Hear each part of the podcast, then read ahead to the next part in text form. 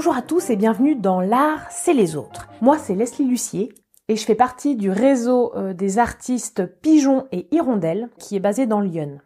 Dans ce podcast, je vais à la rencontre des acteurs du monde de l'art. Ce sont des passionnés qui vont nous aider à décrypter les milieux de l'art contemporain, pour tous ceux comme moi qui ont envie d'y évoluer. Alors mon objectif, ça va être de remettre mes connaissances, euh, mes jugements en jeu, grâce à ces mentors qui, pendant quelques dizaines de minutes, ben, vont nous donner de précieux conseils, euh, vont nous donner leur philosophie et tout ce qu'ils mettent en place dans leur quotidien et qu'on pourra appliquer, pourquoi pas, à nos propres projets. Alors n'hésitez pas à vous abonner, à commenter les épisodes sur votre euh, sur votre appli euh, de, de podcast. C'est ce qui me donne le plus envie de continuer. En tout cas, merci d'être là et je vous laisse avec l'épisode de la semaine.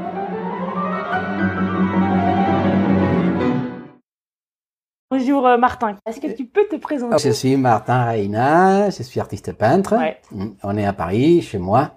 Et j'ai travaillé un peu ici aussi, euh, à ce domicile. Je suis arrivé il y a longtemps. En ce moment, j'ai travaillé ici. Je suis arrivé en 92, ouais, à peu près. peu À Paris? Près. À Paris, Ouais. ouais. Au monde en 64. Ouais. Alors c'était comme une de- deuxième naissance peut-être, non? Ouais, c'est J'ai ça, bah deux oui. âges, j'ai l'âge parisien et, et- Ouais. et l'âge euh, argentine, on peut dire. Alors ça te fait quel âge là en, en âge parisien? Et, 92. euh, 28 ou 29, non? Parfait, C'est bientôt la quelque chose comme ça, hein. j'ai pas fait les comptes, mais il me semble. Et du coup, je suis très jeune là. Mais oui, c'est ça, c'est la l'artiste émergent là. à ce Oui, c'est ça. Et je me sens un peu comme ça, hein. T'es arrivé en 92 à Paris et t'étais où avant? À Buenos Aires. Un peu, je pense, 91, 92, je vivais pas tout le temps à Paris, j'étais un peu entre les deux, entre Buenos Aires et Paris. Et je suis toujours un peu entre les deux, mais beaucoup moins en ce moment. Je passe plutôt l'année, la plupart de l'année à Paris, non? Ouais. Ce sont Mhm. ces deux, deux endroits qui cohabitent un peu avec moi. Ouais. Du coup, quand t'étais à Buenos Aires, tu étais artiste déjà? J'étais artiste déjà, ouais. J'ai commencé tôt, bah, tôt. J'étais jeune. J'ai commencé dans l'adolescence à devenir artiste, non? J'ai commencé à pratiquer un peu la peinture au niveau, entre guillemets, professionnel. Euh, ça veut dire faire des expositions euh, assez jeune. J'avais 20 ans. 20 ans, 21 ans, euh, j'appartenais déjà à des groupes d'artistes de Buenos Aires. Hmm. Et on faisait des expositions ensemble. Et puis, du coup, il y avait aussi des galeries qui ont commencé à montrer mon travail à cette époque-là. Déjà à, Ah. à 20 ans? Ouais. Mais pourquoi t'es parti alors? Parce que je voulais continuer ailleurs. À un moment donné, j'ai senti un peu des limites. C'était des limites à moi, hein, et, et- je voulais continuer ailleurs. Et à cette époque-là, j'avais 27 ans, j'ai voyagé beaucoup. J'allais au Brésil, à New York, en Amérique centrale, et du coup, je viens en Europe. Et j'étais très tenté de rester. Quand je suis arrivé en Europe, il y avait quelque chose qui était pas américain peut-être, non? Euh, Ouais, ouais. Je connaissais un petit peu l'Amérique du Sud, euh, un petit peu l'Amérique du Nord, et quand je viens en Europe, je ressens quelque chose pas américain qui me qui me tente. Et je me suis un peu installé à l'époque. Maintenant, je suis assez installé, mais à l'époque, c'était juste euh, une installation partielle. Puis euh, j'ai fait aller-retour. Et voilà. C'est comme ça que ça a commencé, avec des expositions aussi. Hein. Ça veut dire, je suis venu la première fois pour faire des expositions. Ah oui, Il y avait une exposition euh, dans les Crédac, euh, à Ivry-sur-Seine, Ouais. qui s'appelait l'Atelier de Buenos Aires. J'ai participé dans cette exposition-là. Et il y avait une autre exposition, et c'était une foire d'art contemporain qui s'appelait Découverte. C'était une Ouais. sorte de, de FIAC off ou petite FIAC. Et, et j'ai participé aussi, et les deux expositions étaient parallèles. Alors je suis venu pour ces deux événements. Hmm. Mais j'avais quelques amis en France que j'avais rencontrés euh, à Buenos Aires ou que je connaissais parce que c'était des passages à Buenos Aires ou parce qu'ils habitaient avant à Buenos Aires ils sont venus en France. Et alors j'ai commencé à contacter mes amis, entre guillemets, parisiennes. Et du coup, bon, la vie a continué ici d'une façon différente parce que déjà, à cette époque-là, j'exposais souvent à Buenos Aires et j'ai montré mon travail en Amérique latine régulièrement. Et j'ai continué à le faire, non? Mais euh, en arrivant à Paris, j'étais complètement inconnu. Il y avait ces deux expositions à ce moment-là, mais il n'y avait pas une démarche euh, euh, régulière d'un artiste qui montre son travail et qui est reconnu pour son travail, non? Alors j'ai j'avais cette, cette vie, je l'ai continuée en, Amérique du Sud, un petit peu à, New York aussi, parce que je l'avais pas à Paris, non, mais j'ai continué à la mm. faire, alors je me déplaçais souvent. Mais en même temps, j'ai commencé à montrer mon travail en France, non Et en ce moment, je le fais régulièrement, mais mais il y a eu des années où j'avais pas la possibilité de montrer mon travail régulièrement en France, non C'est venu un peu avec le temps. Mais du coup, est-ce que tu vendais déjà quand tu euh... Oui, c'est ça. Je vivais de la peinture. D'accord. Mais super tôt en fait. Mais plus j'ai resté en France, moins de moyens pour vivre de la peinture mm. j'avais. Alors, c'était un peu risqué, euh, mais c'est aussi ce risque qui qui qui me plaisait parce que c'était une manière un peu de me dire je veux recommencer. Ouais. c'est ma deuxième naissance. Je crois que c'était aussi une manière de me poser beaucoup de questions vis-à-vis de l'art que je faisais, quoi. Et c'est ça qui m'a tenté, même euh, s'il a été très compliqué, parce que euh, en même temps, j'avais contact avec une scène différente de l'art contemporain et avec une histoire de l'art que je connaissais peu, parce que j'avais une formation plutôt autodidacte. J'étais pas du tout sorti d'une école euh, d'art et tout ça. Alors, il y avait tout ce monde un peu euh, de, musées et de l'histoire et de l'histoire européenne, on peut dire, qui venait en même temps qu'une scène actuelle que je connaissais pas du tout. Et je connaissais à peu près la scène latino-américaine et puis un peu la scène new-yorkaise, un peu. Et alors, bon, je crois que c'est ce risque ou cette sorte d'aventure, entre guillemets, solitaire, parce que dans la scène latino-américaine, j'appartenais à une sorte de, contexte. Mm. Et j'appartiens encore, hein. Mais en venant ici, j'étais comme découpé et je me sentais isolé. Et, et, cette sorte d'isolement, des regards un peu qui, qui commençait à nouveau, euh, m'intéressait. Et ouais, ouais, ouais. C'était pas facile, mais m'intéressait beaucoup.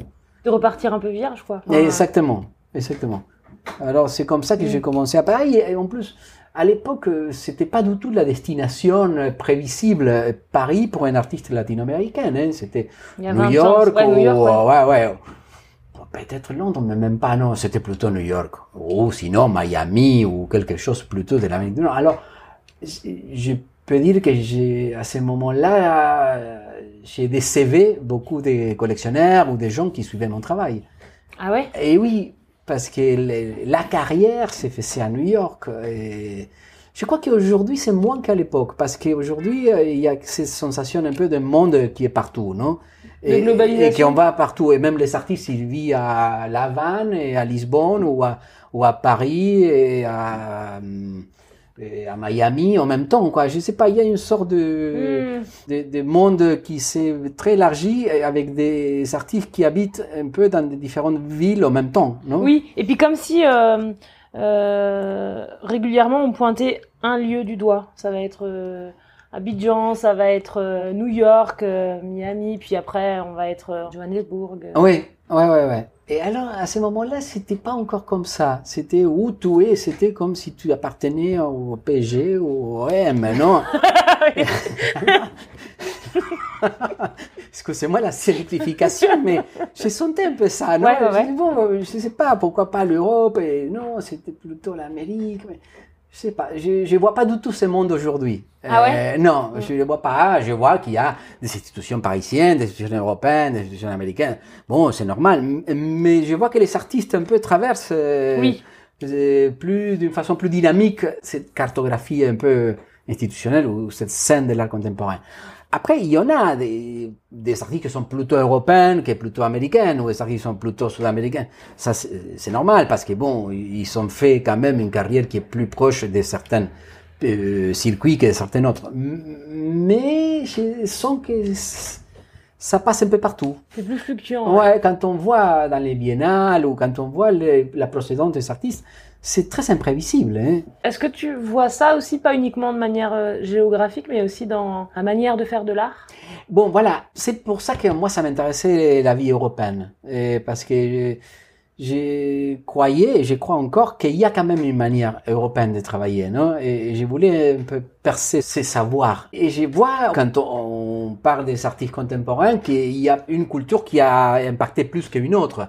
Après, ils peuvent agir sur n'importe laquelle. L'artiste mm. peut être chinois et agir aux États-Unis avec une, une œuvre qui a une force euh, culturelle chinoise, non? Et, Mais c'est là où à, moi ça m'intéressait les, les, les, les, contextes européens, non? Et, ouais. et, puis ça continue à m'intéresser. Je pense que mon art est imprégné des cultures sud-américaines, latino-américaines, ouais. non? Argentine, mais quand même un peu plus large que ça, parce que j'ai suivi beaucoup dans ma jeunesse et maintenant encore la, toute la, la, la production artistique d'Amérique latine. Non? Mm. Et je me sens très à l'aise avec euh, cette sorte de rentrée ou sortie, euh, ouais. et notamment l'art américain qui m'a marqué beaucoup. Euh, c'est peut-être l'art d'Orient qui je connais moins et que c'est en ce moment que, qui m'intéresse. Je n'ai pas fait des voyages, mais j'essaye de voir beaucoup d'expositions qui viennent du Japon ou quoi, ouais. beaucoup de choses parce que je les connais beaucoup moins et je suis un peu en train de, de, de entre guillemets de les déchiffrer ouais. ou d'essayer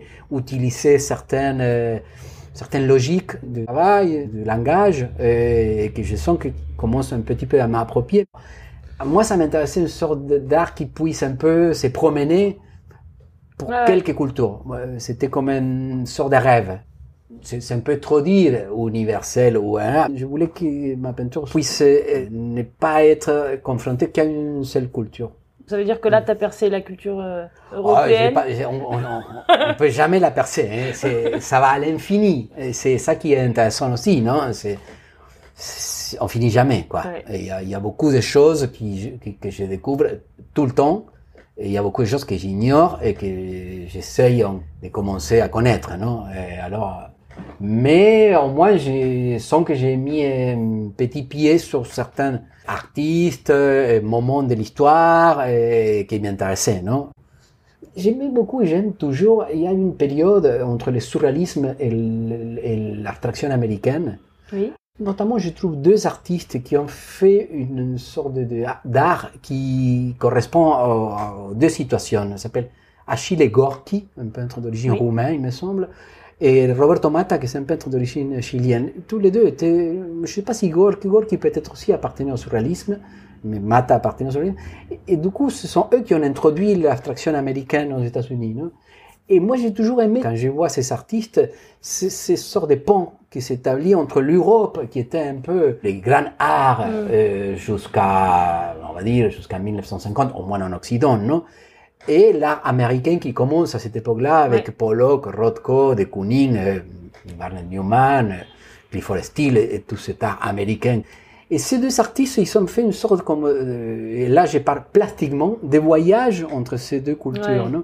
Quand je vois les peintures, notamment de Gorky, euh, je vois cette sorte de, fil qui sort d'une post-surréalisme un peu bizarre et qui arrive sur une abstraction qui n'est pas encore née, J'aime beaucoup ces sortes d'art ou de peinture qui, on dirait, qui est entre les deux, qui est dans ouais, l'océan, quoi. On est vraiment dans Qui la est en train de quoi. traverser, qui est pas une peinture qui s'installe ni en Europe, ni aux États-Unis, qui traverse les deux. Et alors, pour moi, ça, ça a été un défi. Avec ça, je ne vais pas dire que mon art a fait ça, ni qu'il va le faire, j'ai aucune idée. Je suis en train de travailler, et j'espère peut-être arriver à, au moins à des contenus qui puissent un peu voyager entre cultures. C'est ça. C'est un peu mm, comme un, un défi ou une ambition. Ça va, il y a un peu de boulot, quoi. c'est ça. Mais il y a un peu de boulot, mais c'est toujours, c'est toujours ça, non En peinture, vraiment, non, on a beaucoup de boulot en peinture, non ouais. Sinon, on n'y va pas, non C'est, je suis pas convaincu ni, ni sûr de parvenir, mais au moins la tentative de travailler dans cette logique ou dimension ou. Ouais, ouais l'objectif est clair. Quoi. Exactement. Et du coup, comment ça s'est passé depuis que tu es arrivé à Paris là? Tu as trouvé une galerie, tu travailles, comment ça se passe? À l'époque, j'avais une galerie, après la galerie a fermé, je sais pas comment c'est passé, mais pendant deux, trois ans, j'avais une galerie, après bon, j'ai changé, mais non, quand je suis arrivé à Paris, j'ai vécu une vie très bohème.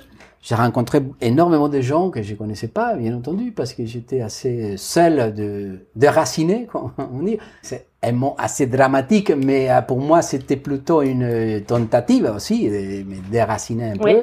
Alors, je rencontre énormément de gens, je rencontre un peu de latino-américains. En plus, il y a une, une histoire avec ça que je trouve très sympa à Paris, que c'est s'ouvre pour un latino-américain, hein, s'ouvre les portes de l'Amérique latine. Je connaissais pas. Maintenant, ça a beaucoup changé à Buenos Aires, mais je connaissais pas cette quantité de latino-américains à Buenos Aires. Je connaissais deux ou trois, mais euh, sinon tous les autres étaient argentins. Non, quand j'arrive à Paris, je commence à connaître des Colombiennes, des Mexicaines, des Péruviennes. Ah oui? Et à, et à connaître leur culture, parce qu'ils sont la plupart des artistes qui me racontent, qui me parlent. Alors, du coup, il y a la culture latino-américaine qui s'ouvre beaucoup en rapport à mes connaissances qui étaient plutôt confinées à Buenos Aires, plutôt parce que j'avais fait des voyages en Amérique latine.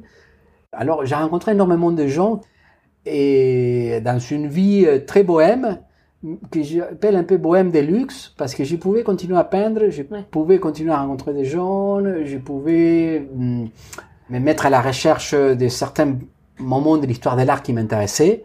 C'était pour moi une vie, et une période très précaire, mais d'une grande liberté. Non?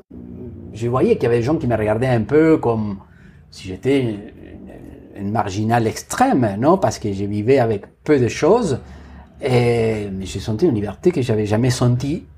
Je savais pas du tout où aller m'amener. Je savais pas si je devais rentrer en Argentine bientôt. Je n'ai aucune idée. Alors, de temps en temps, il y avait des galeristes ou des gens qui s'intéressaient un peu à mon travail. Pas beaucoup, parce que il y avait beaucoup d'artistes à Paris. Il y en a toujours énormément d'artistes à Paris. Et, et alors, c'était très difficile de un peu attirer l'attention, non Et se faire remarquer ou, ou se faire visible, non? Et, hum, mais à la fois, il y avait un contexte très riche qui me poussait à continuer, à peindre toujours. euh, et puis, j'ai fait mes voyages en Argentine où j'ai continué avec des agents d'art qui suivaient mon travail euh, petit à petit. Et voilà quoi. Ah, mais t'as commencé de suite avec des agents d'art? Non, non, non, je veux dire, j'ai continué à Buenos Aires avec. euh, avant de venir en France, j'ai travaillé déjà, non, là-bas. Oui, mais c'est vachement jeune ça. C'est-à-dire que dès 25 ans, tu Ah t'es oui, dit, il faut oui, que oui. je me, Quand je quand suis parti, j'étais reconnu à Buenos Aires. J'étais un artiste connu, on va dire, de ma génération, non? C'est pas. Oui, J'ai de, de, de la jeune génération, j'étais un artiste euh, reconnu parce que les années 80 en Argentine, on était euh, très spécial. C'était la fin du militaire, la fin de la dictature et tout ça. Et il y avait comme une sorte de movida et comme des- d'artistes culturels où j'ai participé. Et tout ça a été a été assez repéré, on va dire, pour les galeries ou les institutions qui ont commencé à, à apparaître. Et alors j'avais une reconnaissance, euh, même, même du côté d'un marché qui, Ouais. qui suivait mon travail. Non? Alors, hum, c'est pour ça que quand j'étais à Paris, j'ai fait mes voyages en Argentine pour continuer à montrer, à exposer tout ça, et j'ai continué à Paris avec ma, ma bohème de luxe. Ouais. ça fait rêver. C'était intéressant, là. il fallait résister quand même, hein, parce que J'imagine, ouais. Et il, il fallait, il fallait avoir une bonne santé déjà, non? C'est ce que je me dis maintenant, parce que si aujourd'hui je vais pratiquer cette vie-là, je crève en trois minutes, non? Mais, mais bon, à, à 30 ans, on est en bonne santé, ça, ça marchait, quoi. Euh, je crois que c'est Al- c'est Alberti, ou je sais pas quoi, qui, qui écrit, Alberti, c'est qui, qui écrit sur la perspective, ou, Mhm. et qui théorise beaucoup sur l'art en 1400, qui disait qu'un artiste devait avoir une bonne constitution, Ouais, une bonne santé, et, et voilà, et que c'était la base. il fallait, euh, il fallait un passer métier les comme ça, quoi. Et j'ai pensé à lui, je crois. Ouais. Je- quand- je pense à cette époque-là, je pense à cette idée-là. Ouais. Mm. Mais alors, du coup, tu parlais tout à l'heure de, de tes collectionneurs Ouais, qui t'a- qui s'attendaient à te voir arriver à New York. ouais, exactement. Alors, est-ce qu'ils t'ont suivi finalement? Oui, finalement, ils m'ont suivi. Oui, Ah, ouais, finalement, ils m'ont suivi. Et je crois que c'était les moments qui étaient très, c'était un peu très coupant, quoi. C'était un moment pour donner une continuité à mon travail et dans cette direction. Et j'ai décidé, moi, tout seul, de m'écarter, quoi, de venir en Europe, de m'installer à Paris. Alors, c'était un peu antipathique vis-à-vis de gens qui soutenaient mon travail. C'était assez antipathique de ma part, hein. Ça, Pas ça aurait pu être vu comme quelque chose de. C'était un peu, mais pourquoi, si on a fait tout un travail pour, pour suivre une, euh, cette direction, pourquoi il prend la sienne, non? Oui, oui. Un peu, un peu tout seul, non? C'était comme une folie à, à moi, et rester à Paris, non? Tu t'en rendais compte à ce, moment-là ça? Euh, du- que euh, je me, je me rendais compte, ouais. Que, tu- que t'aurais pu passer antipathique euh, pour quelqu'un Oui, je me rendais compte parce que je sentais pas la même réponse que j'avais senti jusqu'à ce moment-là, non, Mm. de, d'un d'un certain circuit de l'art ou de certains euh, hum, protagonistes de l'art. Euh, Moi, j'avais pas de regrets. On parle des années 90, alors après, il y a eu beaucoup de choses qui sont passées. Eh oui, oui. Ouais. Et, maintenant, du coup, tu es aussi connu dans ton pays natal que ton, pays d'adoption? Et je peux dire que mon œuvre circule beaucoup en Europe en ce moment. Peut-être parce que je suis plutôt ici que là-bas. Je sens que c'est ici où j'élargis encore. Mais je dois faire des choses en ce moment dans mon pays d'origine que j'ai pas fait. Par exemple, une exposition institutionnelle dans un centre d'art à Buenos Aires avec euh, les travaux que j'ai fait là-bas, peut-être avant de partir, que maintenant est complètement inconnu parce que Oui. les nouvelles générations ne l'ont pas vu. Il y a au moins 10 ans, 10 ans de mon travail qui est resté un peu, bon, qui est dans de- certaines collections, mais qui est pas visible. Et puis avec des choses que j'ai fait ici, qui peut-être sont pas venues non plus. Je pense qu'il y a beaucoup de choses à faire là-bas que je me dois les faire et que j'espère pouvoir. C'est difficile maintenant d'organiser une exposition complète là-bas. Alors il y a une continuité, comme je te disais, à partir des expositions que j'ai fait avec des galeries, avec les foires et tout ça, mais c'est toujours un peu partiel. Ouais. On verra. Parce que tu as tard. quand même fait une. une- je, je regardais, tu as fait énormément d'expositions personnelles. J'ai fait énormément d'expositions personnelles. ouais. Non C'est. Ah, incroyable. Je crois que c'est une trentaine ou quelque chose comme ça. Ouais. ouais. Et c'est impressionnant qu'à chaque fois qu'on fait une exposition personnelle, on a la trouille, non? Je dis, euh, ça sert à rien. Il n'y a pas d'expérience, non? Toi, t'as pas peur? à chaque fois, j'ai peur, j'ai j'ai pas envie de la faire, j'ai Ah envie oui. qu'ils me disent, ah non, on peut pas la faire, on va l'annuler. À chaque fois, et j'ai dit, mais pourquoi si j'ai fait 30 expositions, pourquoi Pourquoi la Euh, 31 me fait peur Pourquoi encore euh, on continue comme si c'était la première, non? Euh, C'est le trac de l'artiste. c'est ça, ouais, euh, c'est ça. Je crois que je peux pas vivre sans faire des expositions, non? C'est quelque chose complètement installé dans ma manière de vivre en ce moment. Alors, ça peut passer une année que je fasse une que je fasse pas une exposition personnelle, ça pourrait arriver, mais Hmm, euh, en général, tous les ans, j'ai fait euh, un, deux ou trois expositions personnelles, ouais. Et à chaque fois, c'est comme si c'était la première. Donc il, il manque plus que la rétrospective, quoi. Peut-être un jour. ouais. je préfère ne pas en ce moment m'occuper de ça parce que je suis toujours comme euh, chaud avec le travail du moment, quoi, non? Et, Oui. et je pense que j'ai fait une rétrospective et regarder tout ça derrière, mais sont quand même sont 40 ans de travail. On avait, on a commencé avec euh, un critique d'art à travailler sur une monographie sur les 40 ans de travail. Euh, Ça, c'est déjà les, les premiers pas à, à donner pour aboutir peut-être un jour à, à une rétrospective. Mais en général, j'ai eu la résistance parce que je viens à Paris, je suis pas connu à Paris, et ça, ça me donne une, une liberté. Il n'y a pas de passé derrière. Et nous, les artistes, on est quand même toujours un, un peu attrapés pour notre euh, histoire, non? Alors, pour moi, c'était un peu là, je suis nouveau, quoi. Il n'y a Ouais, pas ça. C'est une sorte de confort. Maintenant, de moins en moins, je peux pratiquer ça. Quelque part, et avec tous les systèmes Ouais. de communication, et les pages web et tout ça, bon, toute l'information circule et voilà, c'est. Exactement. Mais bon, en général, je préfère la prochaine exposition que penser une rétrospective, non? Parce que. euh, mais je deviens un peu assez ami de mes, de mes premières œuvres quand même. Je Ah commence à me. Oui, j'ai gardé quelques œuvres. Je commence à avoir un rapport comme si c'était de notre artiste que j'apprécie. Euh, Ah, tu super. vois c'est pas que et, et mets pas un jugement artistique je le regarde un peu comme en disant bon c'est un moment de ma vie je vais le respecter tu vois j'essaye de Mm. ne pas pratiquer euh, une, une une critique sur ce que j'ai fait à cette époque-là non? Et, Ouais. et je suis tellement loin que c'est comme si c'était un peu le travail de quelqu'un d'autre et, et en plus ils sont très différents là, de ce que j'ai mais bon mais ça ça c'est- peut-être c'est anecdotique ils sont complètement différents quoi Ils sont Ouais.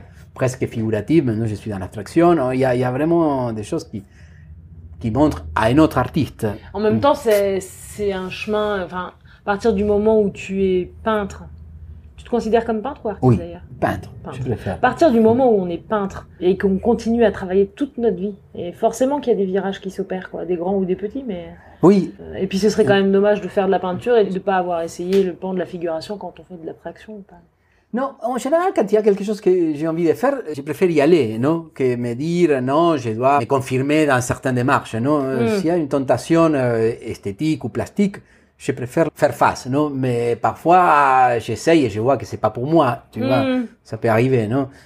En plus, je pense que c'est une des libertés de cette période où on vit que on pense pas à l'artiste comme celui qui doit obligatoirement être l'amba- l'ambassadeur d'une image. à lui-même, non? On est assez large aujourd'hui, non? J'ai fait Mm. des choses très différentes en même temps et je sens pas que ça ait pas de personne, quoi. Il y a 20, 30 ans, je crois que si on continuait pas sur les mêmes images, les gens étaient un peu déroutés, ça Ah, c'est intéressant ça. j'avais- Toi, tu penses que, que ça s'est assoupli de, de ce point de vue-là?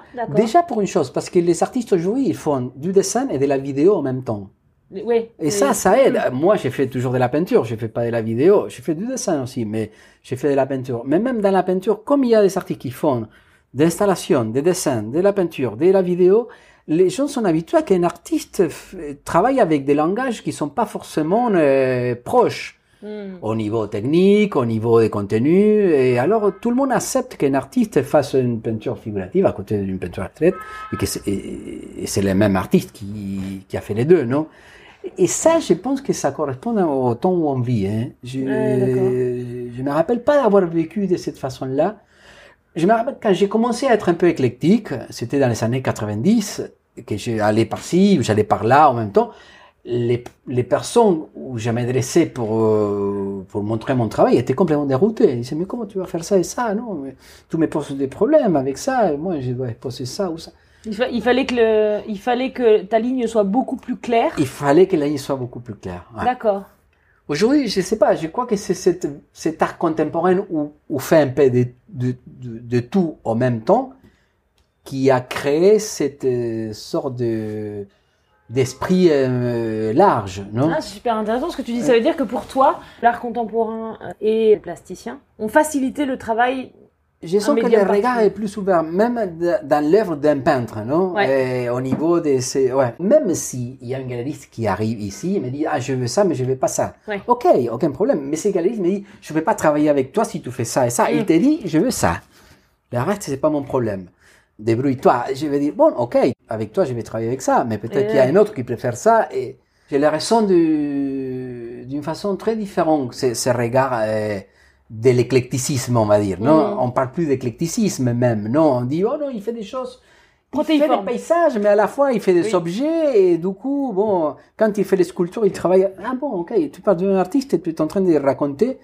Aujourd'hui, quand tu connais un artiste, tu viens me raconter ce qu'il fait, tu vas me dire, ah, il fait ça, mais il fait ça aussi, et à la fois, oh, il fait des photos, hein, mais à la fois, bon, ça aussi, ça concerne les, les peintres, ça veut dire à l'intérieur du travail de peintre. Je me sens un peu plus à l'aise euh, avec ces, ces diverses possibilités, non Est-ce que tu pourrais donner un conseil Hmm.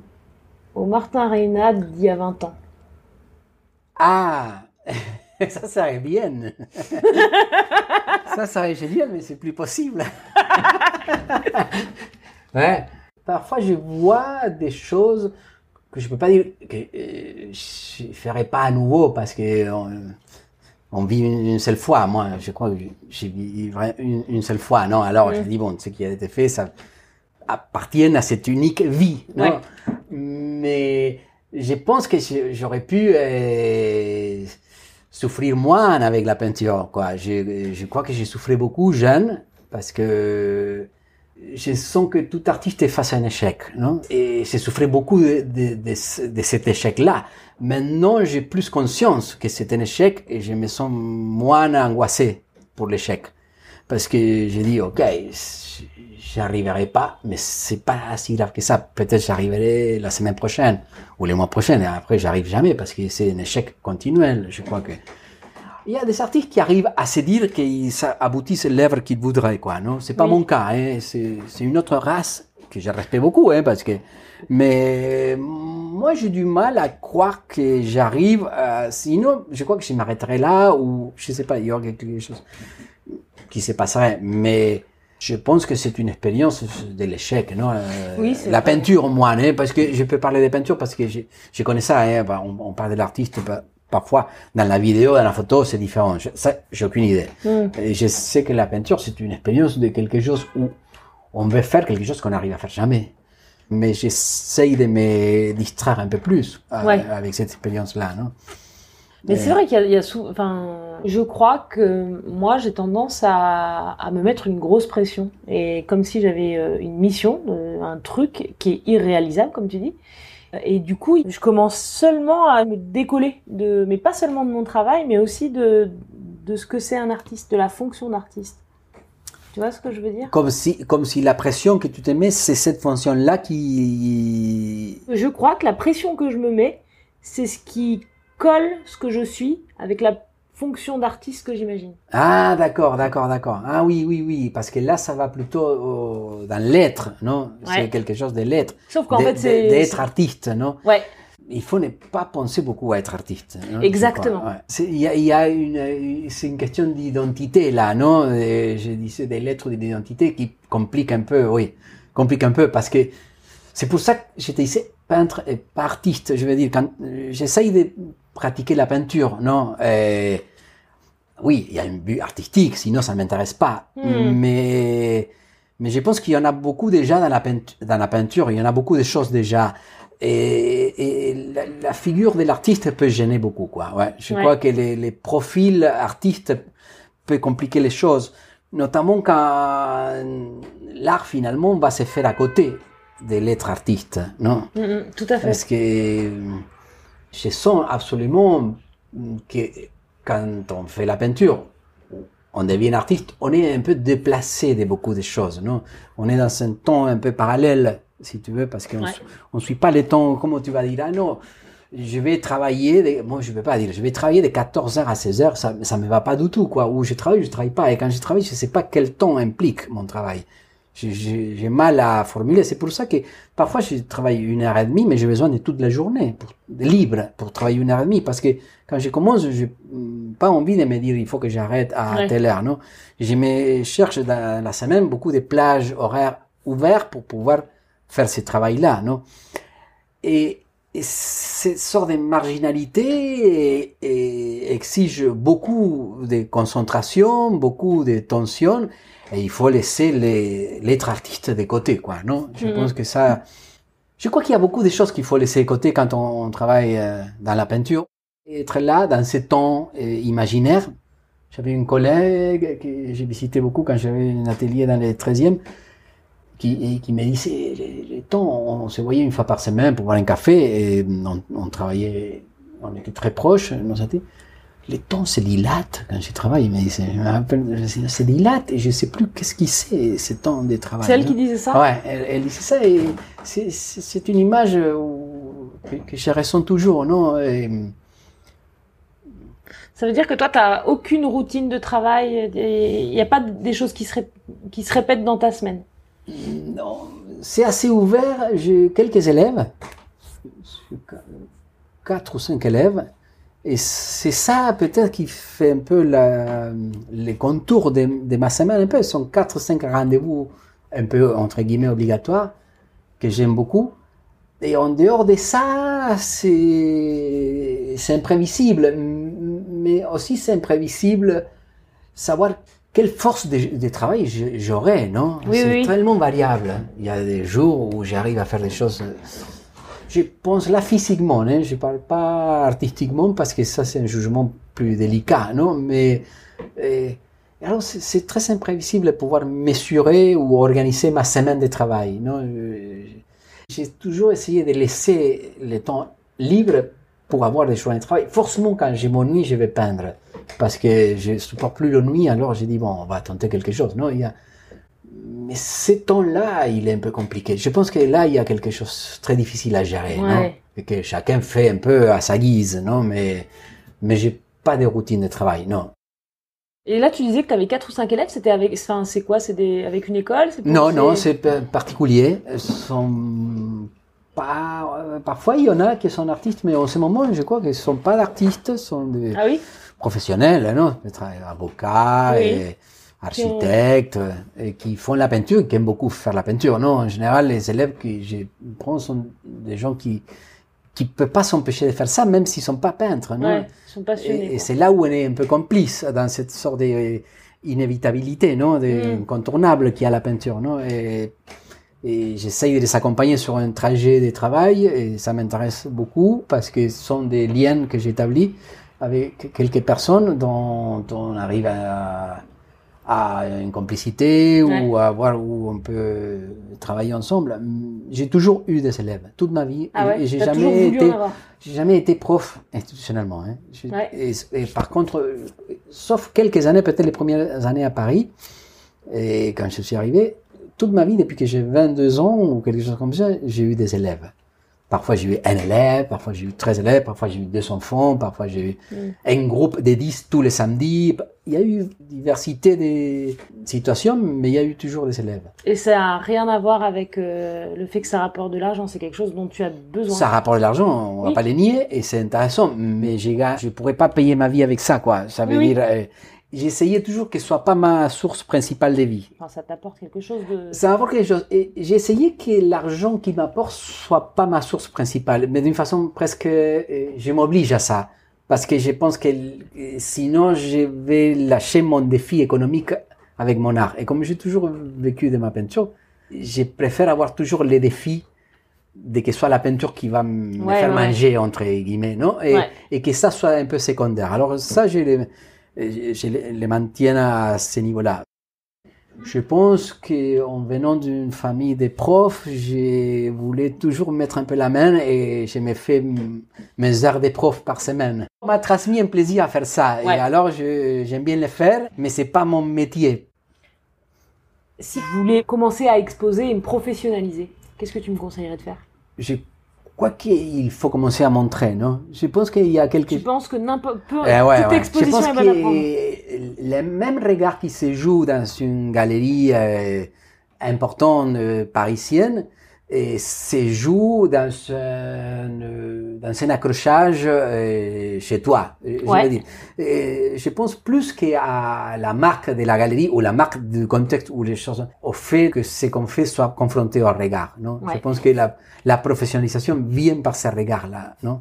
Savoir faire avec, c'est très difficile. Moi, je pense que c'est très délicat. Quand je disais, j'ai la trouille encore, quand je vais faire mon exposition personnelle numéro 32 ou 33, c'est parce qu'on n'a rien appris et à chaque fois, ce regard, ça va nous paralyser quelque part, Ouais. non? Après, on fait avec et, euh, et les expositions se passent normalement, non? Mais je pense que c'est c'est le rapport avec ce regard plutôt Ouais, qu'avec les dossiers et la galerie. Il y a aussi les dossiers, la galerie et tous les voies possibles, mais c'est commencer à montrer. Je pense qu'une fois qu'on commence à montrer, après, et on, on comprend euh, ce rapport, non? Hmm, On s'habitue pas, mais je, on comprend. Je me rends compte encore, j'ai pas envie de montrer parfois. J'ai pas envie que les gens regardent ce que j'ai fait. C'est Ah oui? impressionnant. Et, mon travail, il tourne dans des foires, euh, sur Internet, et dans des expos. Et, et quand même, moi, je suis là, j'ai fait quelques tableaux que j'ai pas envie de montrer encore.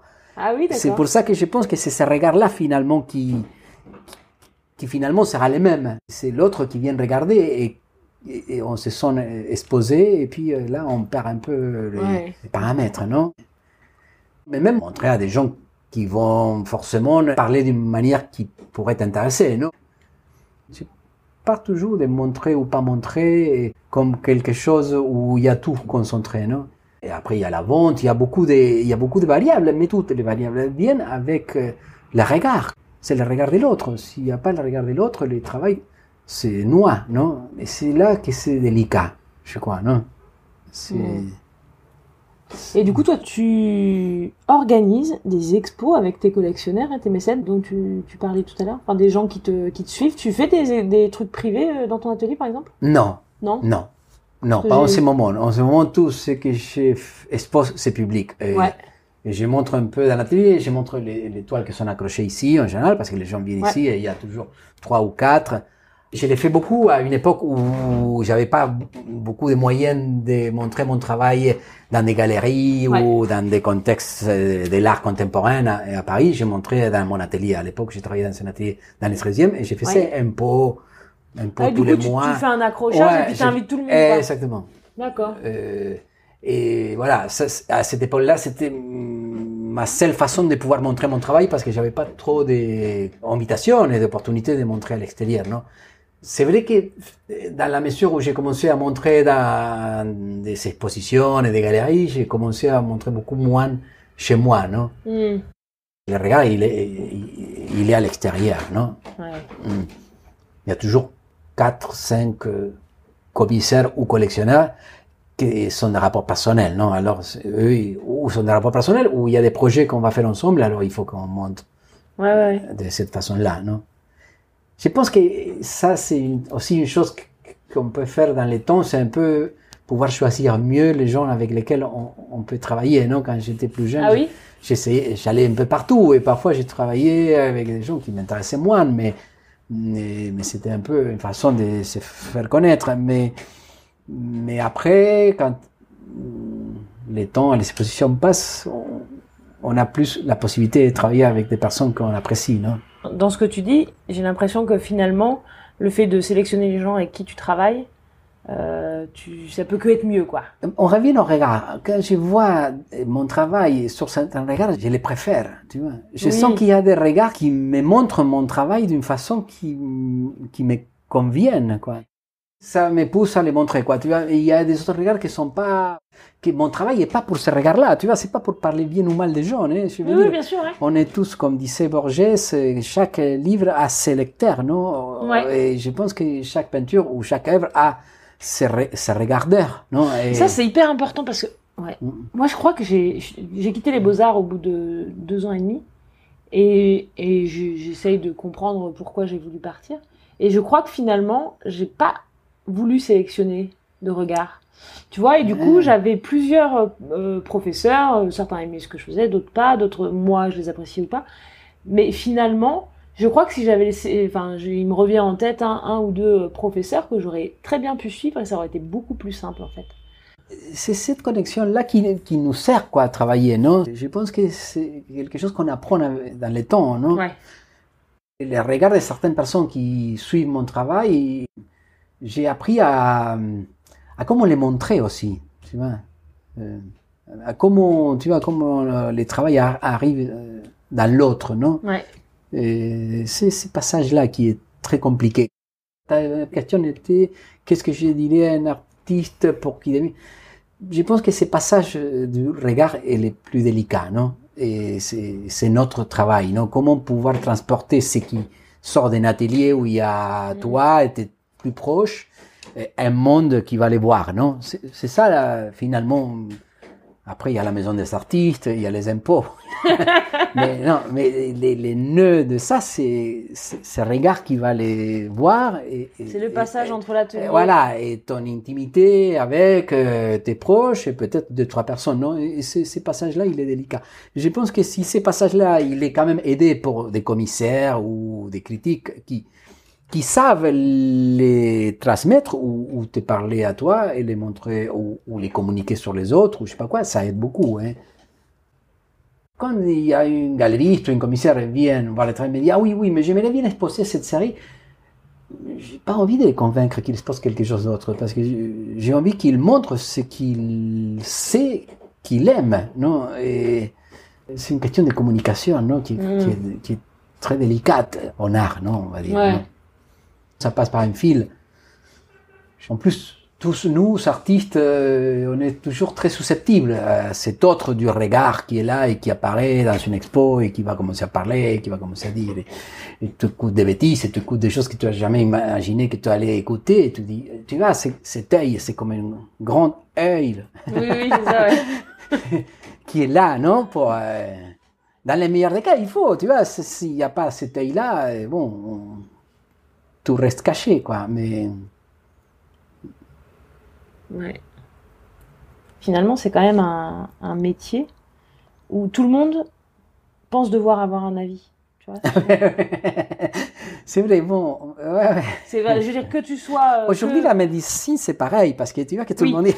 non, mais, mais- mais c'est vrai qu'à priori, c'est ça, tout le monde peut, tout, tout le monde a quelque chose à dire. quoi. Non, mais Ouais. c'est- oui, mais en même temps, c'est incroyable parce que même si, par exemple, euh, moi, euh, je suis euh, même pas collectionneur d'ailleurs, Mm. je vois tes peintures et je veux dire, euh, je veux dire, même pas de la peinture ou je sais pas. Enfin, je vais complètement mépriser ton travail. Euh, ou alors, euh, je suis collectionneur, mais je collectionne pas ça et j'ai encore un avis. Et euh, et puis, enfin, tu vois. de- tout, tout le monde a un avis et, tes, et tes collègues artistes Ouais. ont aussi un avis sur Ouais. toi. Et enfin, je veux dire, dans quel métier on fait ça, quoi? Ouais, c'est pour ça que je pense qu'une de, de nos conditions, ou soit parce qu'on on est déjà, ou parce qu'on apprend à l'être, il faut être ex- exhibitionniste quelque part, non? Sinon, on, on peut pas aimer ce métier, non? Et Ah, j'avais pas vu ça comme ça. c'est c'est une sorte d'exhibitionnisme, non? Oui, oui. Si euh, exhibitionnisme parce que comme tu dis, les, les, les voisins, euh, n'importe qui, les plombiers qui viennent, euh, il va dire ah oui, c'est toi qui fais ça, hein, d'accord, ah oui j'aime bien, mais non, il s'appelle pourquoi il est, il est trop foncé ce tableau. euh, Oui, tu vois, oui. t- t- tout le monde. est- Alors, Ah ouais, euh, d'accord. Tu, tu- tu crois que l'exhibitionnisme, c'est une partie euh, inhérente de l'artiste Je pense qu'il y a ça, il faut passer par là quelque Ouais, part, non? Euh, Je pense que c'est très difficile. Et c'est très difficile de, de montrer, quand on parlait de montrer, non? Sans une dose importante d'exhibitionnisme. Euh, c'est compliqué. Bon, il y a des artistes qui arrivent bien à se cacher et que l'œuvre soit visible, non? Mm. Alors, euh, c'est qu'on parle, nous, en ce moment, c'est un peu comment accompagner, comment on accompagne cette œuvre qui va être euh, dans le regard de l'autre, euh, comment on s'est placé à côté de ça, non? Mais Non, mais ça, avec la contradiction qui peut avoir l'exhibitionniste, c'est pas quelqu'un qui, est, qui a tout le temps envie de se montrer Hmm. C'est une manière un peu indirecte parce que c'est qu'on exhibe c'est- l'œuvre, c'est pas nous-mêmes, on n'est pas des comédiens, non, qu'on va se montrer nous-mêmes, mais à la fois, euh, avant qu'il rentre dans le territoire de l'autre, on est quand même un peu l'œuvre, quoi, tu vois. Hmm. Et ce passage, je pense que c'est toujours un peu délicat, non? Et c'est ça les expositions, c'est ça les ventes. Après, il y a, il y a toute la professionnalisation qui vient avec, mais ça commence avec ces regards et ces possibilités de les mettre dans, dans, le regard de l'autre et dans l'opinion de l'autre ou dans, la, Ouais. dans les jugements. Euh, je crois que ça, c'est pas facile. Pour personne, hein, je pense que bon, y en a qui sont plus doués, moins doués, mais bon, c'est toujours délicat, non? Mm. ouais. Bon, du coup, c'est quand la prochaine fois qu'on peut te voir là en expo? Ah, il y a une exposition à Paris le 12 octobre hein, à la galerie Escugno. C'est une exposition de quatre artistes euh, qui s'appelle Quatre petits points. Un commissaire de l'exposition s'appelle Rafael Ocampo. Et ce vernissage, c'est le 12 octobre, euh, 7 rue Saint-Claude, galerie Escugno. D'accord, très bien. Voilà. Donc là, c'est ta prochaine Ça, c'est la prochaine exposition parisienne. Ouais. Et t'as une expo perso euh, qui arrive aussi? Ça plutôt février, mars. Février. Ouais. On peut savoir où On a le droit Je crois que c'est dans la même galerie. Ah bah parfait. bon bah écoute, merci bien. Ah, merci, plaisir. hein. Merci beaucoup d'avoir écouté cet épisode jusqu'au bout. On se retrouve euh, la semaine prochaine et d'ici là, si l'interview vous a plu, n'hésitez pas à le dire, à l'interviewer euh, dans ses réseaux sociaux. Je vais mettre euh, les liens en description. Ça lui fera super plaisir. Ça permet de faire savoir que l'art, c'est les autres, est écouté. Et puis vous-même, n'hésitez pas à me laisser des commentaires, à faire des feedbacks, c'est hyper important pour moi. À proposer des invités aussi, ou des sujets qui vous intéressent. Et puis je ferai mon possible pour, euh, pour vous répondre et échanger avec vous. Si vous êtes artiste et que vous avez envie de nous rejoindre euh, dans le collectif euh, Pigeon et Hirondelle, n'hésitez pas à nous laisser un message sur Instagram ou sur Facebook, donc pigeon.hirondelle, le tout au pluriel, ou bien sur notre site www.pigeon-hirondelle.fr. On sera super content euh, d'en parler avec vous, de vous présenter toutes nos actions et pourquoi pas de vous compter parmi nous. Si vous connaissez quelqu'un à qui ce podcast peut plaire, euh, je vous invite évidemment à le partager sur les réseaux. Ça permet à de plus en plus de gens de connaître le podcast. Et puis moi, ça me, ça me fait du bien. Voilà. Et ben, je vous souhaite euh, une bonne journée et je vous dis à la semaine prochaine.